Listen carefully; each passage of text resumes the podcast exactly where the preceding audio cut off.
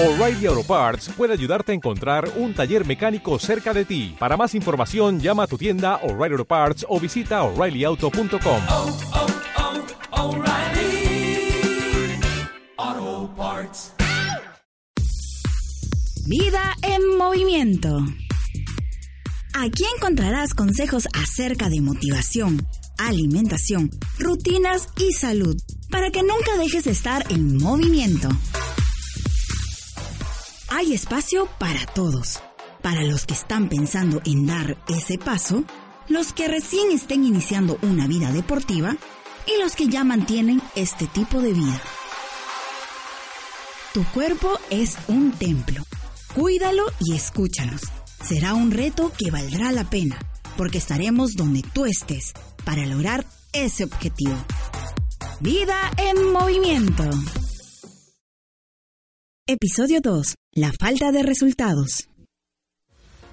Bienvenidos chicos al segundo episodio de Vida en Movimiento. Mi nombre es Gretel. Sé que algunos estuvieron a la expectativa del lanzamiento de nuestro primer episodio. Tengo que admitirlo, yo también estaba emocionada por el estreno, pero lamentablemente no pudimos subirlo debido a problemas técnicos. Les aseguro que esto no volverá a pasar.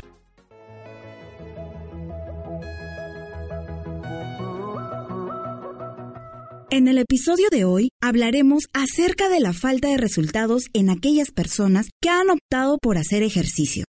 ¿Por qué si me esfuerzo tanto en el gimnasio o en alguna otra disciplina física no veo resultados? Pues es una pregunta muy recurrente que quizá algunas veces nos hemos hecho. De esto trata nuestro segundo episodio. Para resolver nuestras dudas, hoy nos acompañarán expertos en el tema. El nutriólogo Juan Ruiz, el especialista en nutrición y suplementos Renato Polar, la entrenadora personalizada María Pía Bernales y los entrenadores personales Antonio Cisniegas y Walter Lamadrid. Antes de profundizar en el tema, debemos distinguir entre dos tipos de personas que optan por ir al gimnasio y cuyos objetivos son diferentes. En primer lugar, están aquellas personas que desean reducir grasa corporal y en segundo lugar, las que desean aumentar masa muscular. Nos enfocaremos en abordar distintos aspectos que pueden generar que no obtengas los resultados que deseas. Le consultaremos a nuestro especialista, Antonio Cisniegas. En líneas generales, ¿por qué si entrenamos no bajamos de peso o no aumentamos masa muscular? ¿Qué puede estar pasando? En el mundo fitness lo básico es la alimentación, el ejercicio y el descanso. Pero de nada sirve si de lunes a viernes tú te maltratas en el gimnasio o haciendo cualquier actividad física y llega el fin de semana y consumes alcohol, comes chatarra o al final te amaneces y no duermes tus horas adecuadas, ¿no?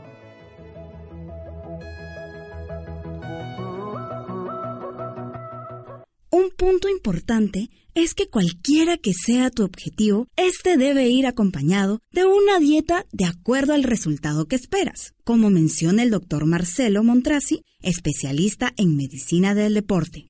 La alimentación afecta el rendimiento deportivo y la composición corporal ya que ésta permite preservar la salud, incrementar el rendimiento físico, desarrollar la masa muscular, obtener energía y además favorecer la recuperación.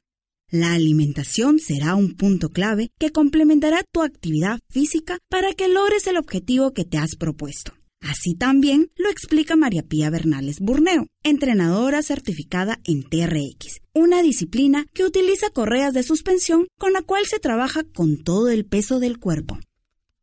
Mucha gente piensa que por el hecho de venir a hacer ejercicio ya, eso bastó. Entonces después van y se comen todo lo que encuentran. No funciona. El ejercicio es un 20% y la alimentación es un 80%. Y es algo que siempre recalco. Ahora, el nutriólogo Juan Ruiz nos comenta qué alimentación es recomendada para lograr cada objetivo. La alimentación para reducir grasa debe ser planificada, debe ser personalizada. El profesional se encarga o debe hacer los cálculos necesarios para poder hacer una buena dieta o un buen régimen. Se hacen los cálculos de los macronutrientes. Cuando hablamos de macronutrientes nos estamos refiriendo a los tres nutrientes básicos que son los tres muy importantes, las proteínas, las grasas y los carbohidratos. También se debe hacer el cálculo de eh, micronutrientes, de fitonutrientes y de, antioxidantes para de esa manera eh, promover correctamente la, la pérdida de grasa. La dieta lo que debe hacer es promover tanto la eliminación de la grasa que uno consume, que uno come, como la eliminación de la grasa que ya está en el cuerpo a través de la beta oxidación. Entonces todo eso se hace a través de, una buena dieta. Poner en específico cómo debe ser la dieta, bueno, es, muy complicado porque cada persona eh, es distinta, ¿no? Pero lo que sí o sí debe haber es el control de calorías. El control de calorías es, vital, es importantísimo para la reducción de, de grasa corporal. Ahora, si quieren hablar de grasa abdominal en sí más localizado, recuerden, es imposible decir que hay que perder grasa, esta dieta es para, perder grasa del brazo, esta dieta es para perder grasa del pie, eso no, eso no existe. La grasa va bajando de manera integral, pero sí hay ejercicios y hay formas de entrenamiento que ayudan a reducir la grasa eh, localizada, como el HIIT, por ejemplo, que ayuda a disminuir la grasa de zonas que son difíciles eh, de bajar. Pero el tema del entrenamiento es otra historia. Por otro lado, quienes buscan aumentar masa muscular. El plan de alimentación para una persona que busca ganar masa muscular debe ser igual, calculado en macronutrientes, micronutrientes y todo lo demás conversado hace un momento. Si tuviera que dar prioridad a un nutriente, sería las proteínas, estudiando por sentado también que el paciente tiene un buen entrenamiento justamente para ganar masa muscular. Entonces, si bien todos los nutrientes son importantes, tendría que yo asegurarme de que la persona consuma las proteínas de manera correcta. Solamente a través de estos medios se pueden dar eh, pautas generales, como decir que hay que priorizar las proteínas de alto valor biológico, las cuales están pues en las carnes, están en los lácteos, en las proteínas de suero de leche, están en el queso, en el yogur, en el huevo, ¿no? que son proteínas que tienen todos los aminoácidos esenciales y tienen una alta digestibilidad y por tanto se, se consideran de alta calidad. La dieta va a ser planificada en relación a objetivos precisos en el paciente. Juan, ¿para todas las personas aplica las cinco comidas diarias? Depende del objetivo que quiera lograr el paciente, depende si estamos hablando del mundo fitness, del tipo de entrenamiento que hace, de la intensidad, del ritmo, de la frecuencia en la semana, ¿no? Y si estamos hablando también de una persona que lo practica de manera recreativa, más que todo porque quiere mantenerse sano, quiere tener hábitos sanos, y solo va una hora al gimnasio o va tres, cuatro veces a la semana, que realmente no se podría considerar una persona fitness si hace eso, sino básicamente es una persona que incluye la actividad física de manera recreativa. De acuerdo a esas cosas o a esas, a esas variables es como se define también si va a comer eh, en el día el número de comidas que tenga que comer y la cantidad que va a tener en cada tiempo de comida, ¿no? Ahora, tranquilamente la persona puede tener estas tres comidas principales y dos colaciones, puede tener solo tres comidas principales o tranquilamente puede estar en ayuno intermitente eh, y todas son estrategias que van a ayudar a que la persona eh, mejore su, su condición física y mejore su grasa corporal, ¿no? Y todas van a ser buenas y todas van a dar resultados si es que se personalizan al paciente.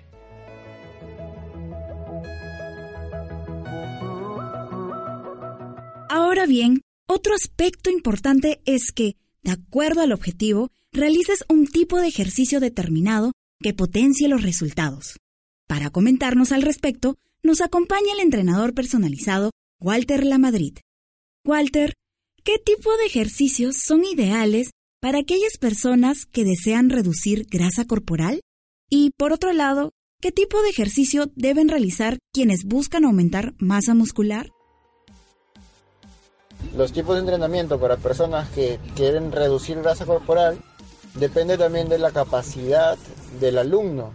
Si es una persona que no tiene mucha actividad física, está empezando y quiere bajar grasa, se recomienda ejercicio funcional, ejercicio basado en movimientos en un rango de tiempo corto de descanso y mayor intensidad. Entonces, ejercicio funcional o ejercicio Tabata o ejercicio HIT, que es ejercicio de intervalos de tiempo. Entrenamiento, elevadores de frecuencia, ejercicios de elevadores de frecuencia. Eleva tu frecuencia cardíaca por la intensidad del ejercicio, reducimos el tiempo de descanso y aumentamos la intensidad. Eso también le va a ayudar mucho. Ahora, todos estos entrenamientos no pueden sobrepasar los 45 a 50 minutos de, de tiempo de entrenamiento. Es lo recomendable. Ahora, si quieres hacer ejercicio cardiovascular, que sea en otro momento del entrenamiento.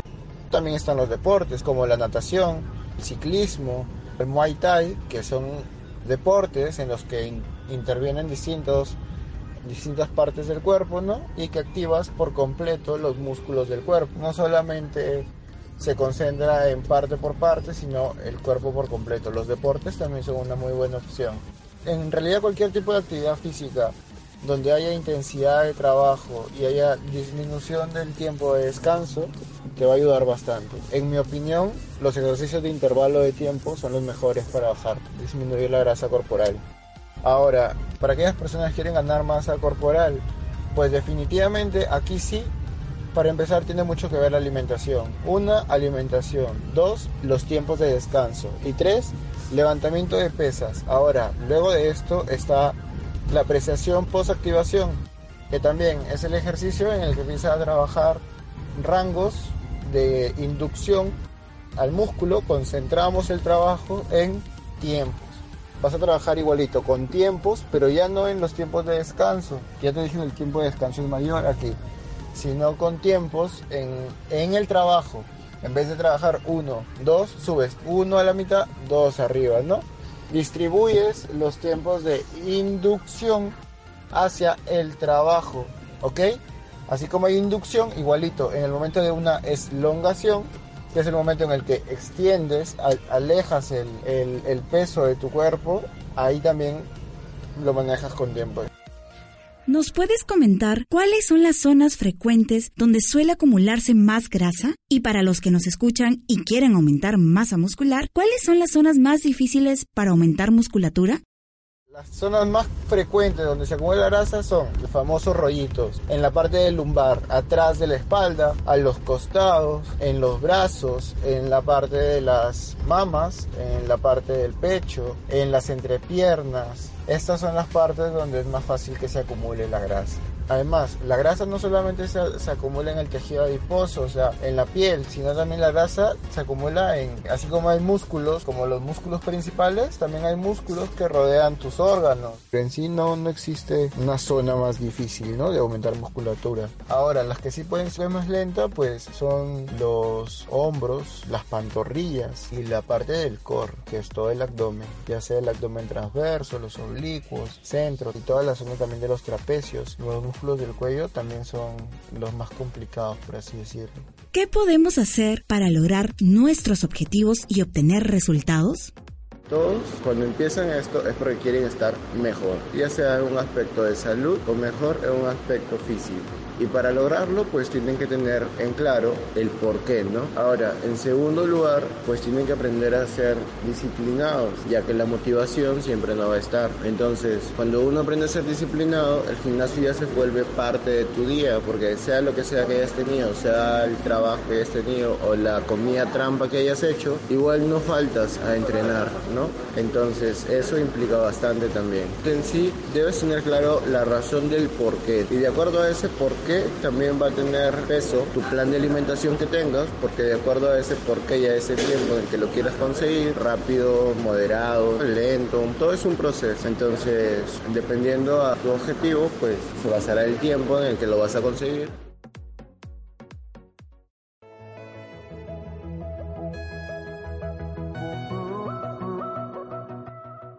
Ahora hablemos de vitaminas y suplementos, que es otro tema importante. Siempre surge la duda de si es conveniente usar estos como parte de nuestro entrenamiento, ya que existe la creencia de que puedan afectar nuestro organismo. El especialista internacional en alimentación y suplementos, Renato Polar, nos comenta. Usualmente recomiendo suplementos para reducir grasa corporal, porque sé que para reducir lo indicado, lo ideal serán los fat burners. Los fat burners te ofrecen altas cantidades de cafeína que puedes obtenerlo en una taza de café y que luego suplirá tu apetito también si lo encuentras muy difícil tener tu proteína y tomarla. Entonces, sugeriría un batido de proteínas basado en lo que necesitas con los nutrientes indicados en tu entrenamiento. Para finalizar, puedo decir que puedes consumir consumir desde multivitamínicos, que tiene una combinación de vitaminas y minerales, nada muy apresurado, solo para asegurar tus micronutrientes.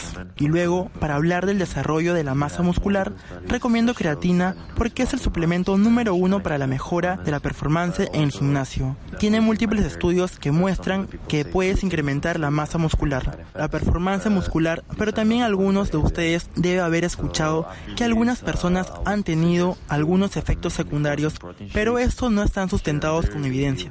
Después de eso, sugeriría consumir batidos de proteínas si se te hace difícil optar por los multivitamínicos y así empezar a ganar.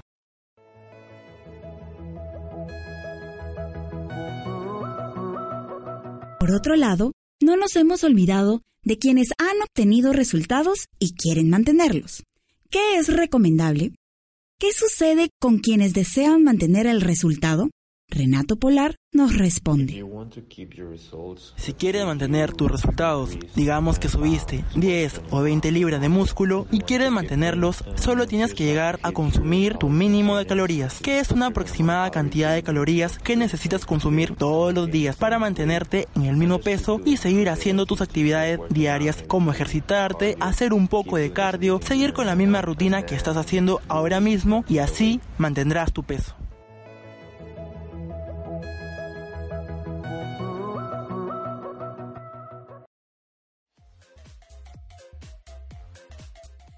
Ahora vamos a resolver algunas dudas que nos han enviado por nuestro WhatsApp. Hola, bien movimiento. Quisiera saber si el músculo se convierte en grasa cuando dejas de entrenar. Según el entrenador Walter Lamadrid, esto no es cierto, pues se trata de conceptos distintos. Si la persona deja de entrenar, el músculo solo pierde firmeza. Quisiera saber cuántas horas a la semana debemos hacer ejercicio como mínimo. Un estudio realizado por la Universidad de Ontario en Canadá ha demostrado que 150 minutos, es decir, dos horas y media de actividad física a la semana, es el tiempo mínimo recomendado. Hola, vida en movimiento. Quisiera saber si tener músculos grandes es sinónimo de tener mucha fuerza. Saludos. Según la especialista María Pía Bernales, hay una diferencia entre dos conceptos importantes que muchas veces se confunden. Una cosa es la musculatura fuerza y otra diferente es la fuerza y potencia.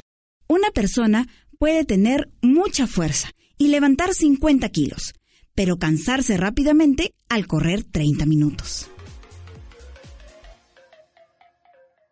Esto ha sido todo en nuestro segundo episodio de Vida en Movimiento. Esperamos que los consejos y recomendaciones que les hemos brindado junto a nuestros especialistas te ayuden. Así que ahora vuelve al gimnasio y ponlos en práctica. Si tienes alguna duda, sugerencia o comentario en torno a estos temas, escríbenos a nuestro WhatsApp 928276 para que nunca dejes de estar en movimiento. Y para nuestros amigos que se encuentran fuera de Perú, solo hay espacio para todos. Para los que están pensando en dar ese paso, los que recién estén iniciando una vida deportiva y los que ya mantienen este tipo de vida. Tu cuerpo es un templo. Cuídalo y escúchanos. Será un reto que valdrá la pena, porque estaremos donde tú estés para lograr ese objetivo. Vida en movimiento.